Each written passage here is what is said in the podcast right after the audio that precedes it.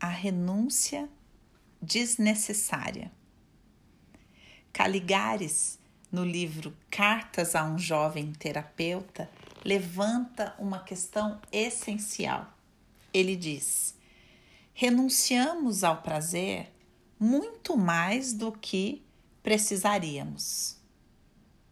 De fato, é muito comum que a gente renuncie a prazeres aos quais não é necessário renunciar. Prazeres aos quais nem nossa história, nem nossa organização psíquica, nem nossa sociedade nos pedem para renunciar. Nossa cultura nos predispõe a isso. Quase sempre achamos que a renúncia, a frustração são meritórias, ou seja, que há mérito na renúncia. Renunciar ao prazer nos faz maior, nos faz mártires, nos faz grandes. Porém, é uma renúncia desnecessária. É uma renúncia que não nos traz retorno.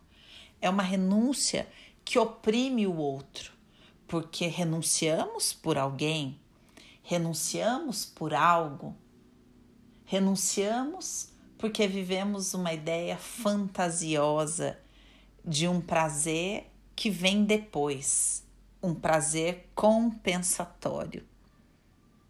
Uma renúncia desnecessária. E você? Quanto de prazer você tem renunciado? Vou te fazer algumas perguntas bem bobas. Quando você pode tirar o sapato, você tira? Ou fala, não, imagina. Será que você procura um lugar para sentar que é confortável? Você para e respira no meio do dia, alonga seu corpo.